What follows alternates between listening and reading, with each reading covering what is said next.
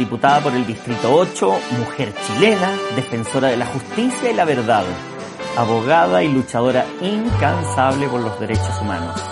Es Carmen Hertz y este es su podcast, o mejor dicho, esta es su frecuencia. Bienvenidos a Frecuencia Hertz.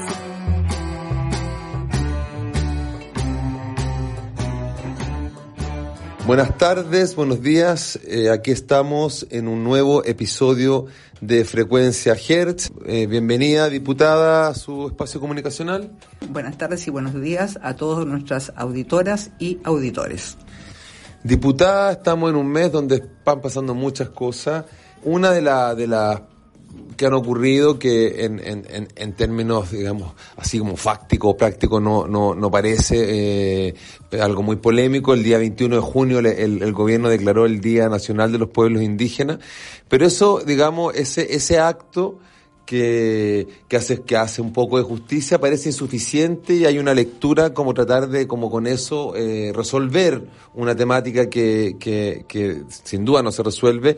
¿Qué, qué podría usted decirnos, diputada, de, de esto? Bueno, el Parlamento aprobó que el Día eh, Nacional de los Pueblos Indígenas sea feriado, con una moción del, del Ejecutivo.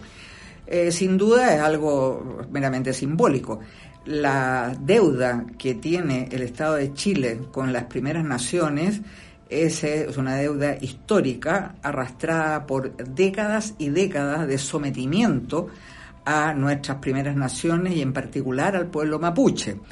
Eh, lo que se espera hoy de la nueva constitución que está redactando la Convención Constitucional es que el Estado chileno sea un Estado plurinacional que es lo que corresponde cuando tú tienes pueblos originarios, ¿no es cierto?, en tu territorio. Así lo han hecho países como Bolivia, como Ecuador, como Nueva Zelanda, como Canadá, como Colombia. Eh, no basta el reconocimiento constitucional como algunos pretenden, sino que es necesario declarar la plurinacionalidad, es decir, cumplir con las obligaciones internacionales que tiene el Estado de Chile, tanto en relación con la Declaración de las Naciones Unidas sobre Pueblos Indígenas como el Convenio 169. La plurinacionalidad significa entregarle autonomía territorial a los pueblos indígenas, a nuestras primeras naciones.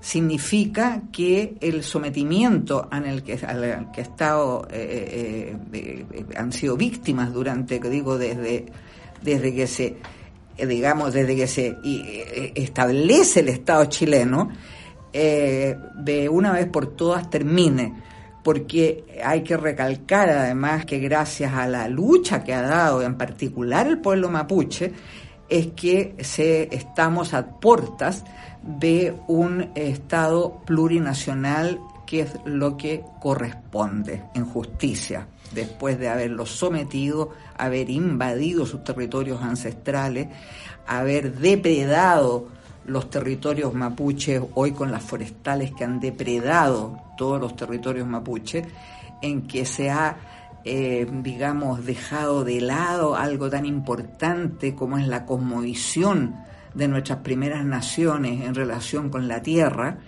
y hoy estamos, como digo, a puertas de una nueva constitución, de un pacto social eh, distinto, decente. Diputada, pero ¿qué significa que sea plurinacional un Estado? Eh, ¿Qué grados de autonomía? Yo sé que esto es muy difícil definirlo, porque para eso lo va a definir eventualmente esta, la Convención Constitucional y la nueva Constitución que se va a redactar cuando ésta se constituya. Pero, eh, ¿en qué se, ¿con qué se puede soñar? ¿Con qué grados de autonomía se puede soñar que pueden llegar a tener eh, nuestros pueblos originarios? Que la plurinacionalidad significa que coexisten en un territorio varias comunidades nacionales, cada una con su propia cultura, cada una con sus propias decisiones y que incidan en las decisiones que toma el Estado. Eso es, o sea, la plurinacionalidad apuesta por la descentralización, sobre todo. Eh, se promueve la participación de las diferentes colectividades y un grado de autonomía. Y esos grados de autonomía, hay lugares incluso en que la autonomía es también jurisdiccional.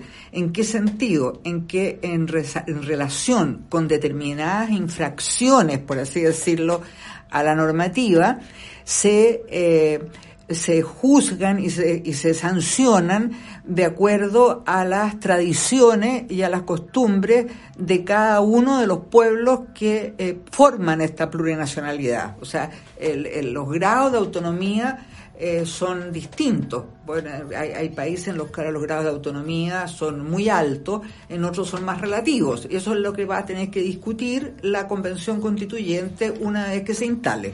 Claro, de todas maneras, eh, más allá de evidentemente los grados de autonomía que pueden existir, la sensación o lo que yendo un poco a nuestro origen, este 21 de junio que, se declara el Día Nacional de los Pueblos Indígenas, también un desafío pendiente de la comunidad chilena o del pueblo de Chile poder incorporar a su propia cultura eh, lo que es la cultura, digamos, de, lo, de, lo, de, los pueblos originarios, lo que es la cosmovisión de los pueblos originarios. O sea, se podríamos llegar a pensar que, como ocurre en Nueva Zelanda, que a lo mejor el mapudungún se enseñara en todos los colegios y no solamente en, la, en, la, en las escuelas mapuche, que se incorporara la, la, la, visión mapuche respecto de lo que de lo que es la naturaleza, una crisis medioambiental tan importante y ellos tienen una visión hacia, hacia el medio ambiente que a lo mejor hoy día es de todo de toda importancia incorporarla no solamente en aquellos territorios donde donde donde ellos deberían tener estos grados de autonomía sino en el territorio nacional. Hay como una una deuda pendiente en ese sentido no claro por supuesto tiene que haber un reconocimiento de las lenguas de nuestras primeras naciones y de sus tradiciones. Eso es fundamental un reconocimiento oficial de las lenguas que parte digamos de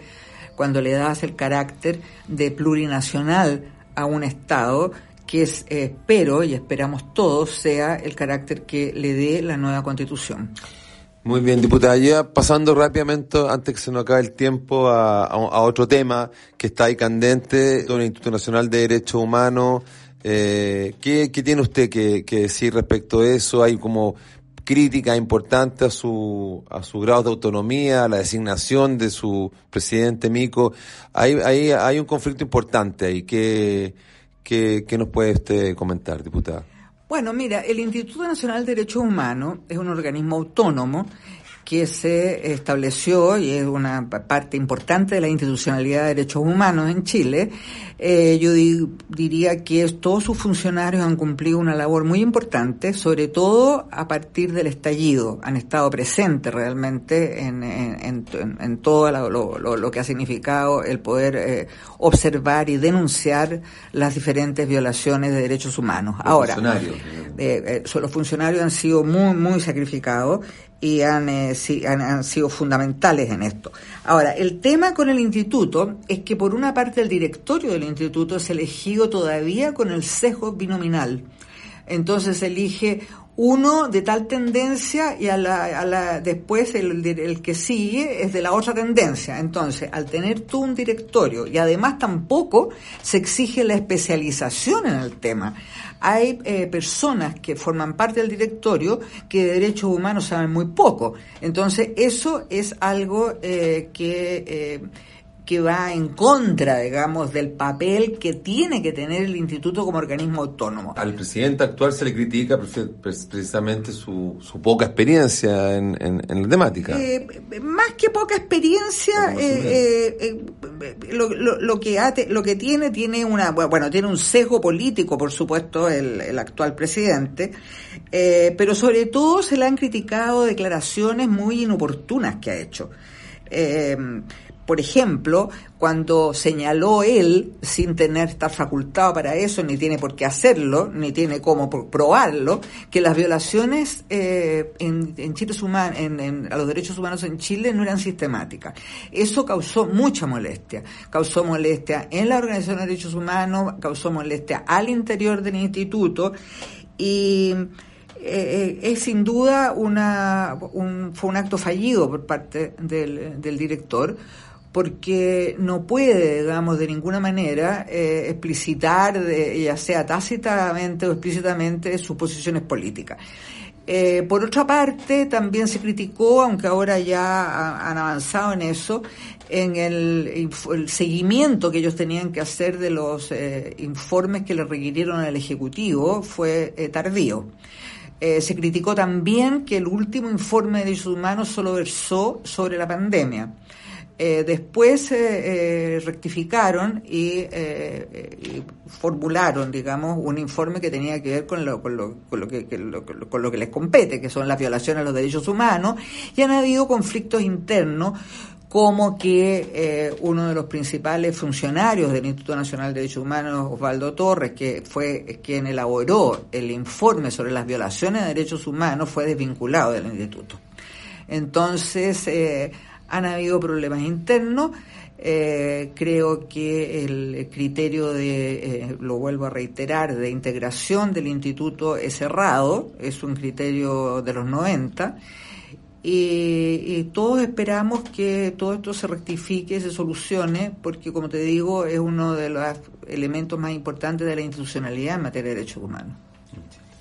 Bueno, diputada, esperemos que esto se, se resuelva para el Instituto eh, Nacional de Derechos Humanos y por lo que, como usted dice, significa para el desarrollo ¿no? de, de los derechos humanos en, nuestro país como institucionalidad, independiente y autónoma además del, del, Estado y del gobierno de turno. Claro, porque además es importante eh, eh, señalar que son los llamados principios de París, que son principios internacionales, que son los que informan el quehacer de los organismos autónomos de derechos humanos en todos los estados y en, este, en el caso nuestro del Instituto Nacional de Derechos Humanos.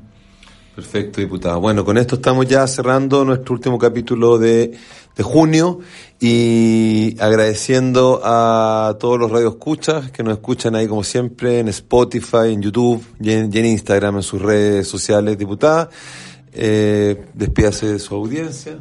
Muchas gracias a todas y a todos los que nos escuchan y hasta la próxima frecuencia Hertz. Así es, estamos entonces terminando un nuevo episodio de frecuencia Hertz. Diputada por el Distrito 8, mujer chilena, defensora de la justicia y la verdad, abogada y luchadora incansable por los derechos humanos. Es Carmen Hertz y este es su podcast, o mejor dicho, esta es su frecuencia. Bienvenidos a Frecuencia Hertz.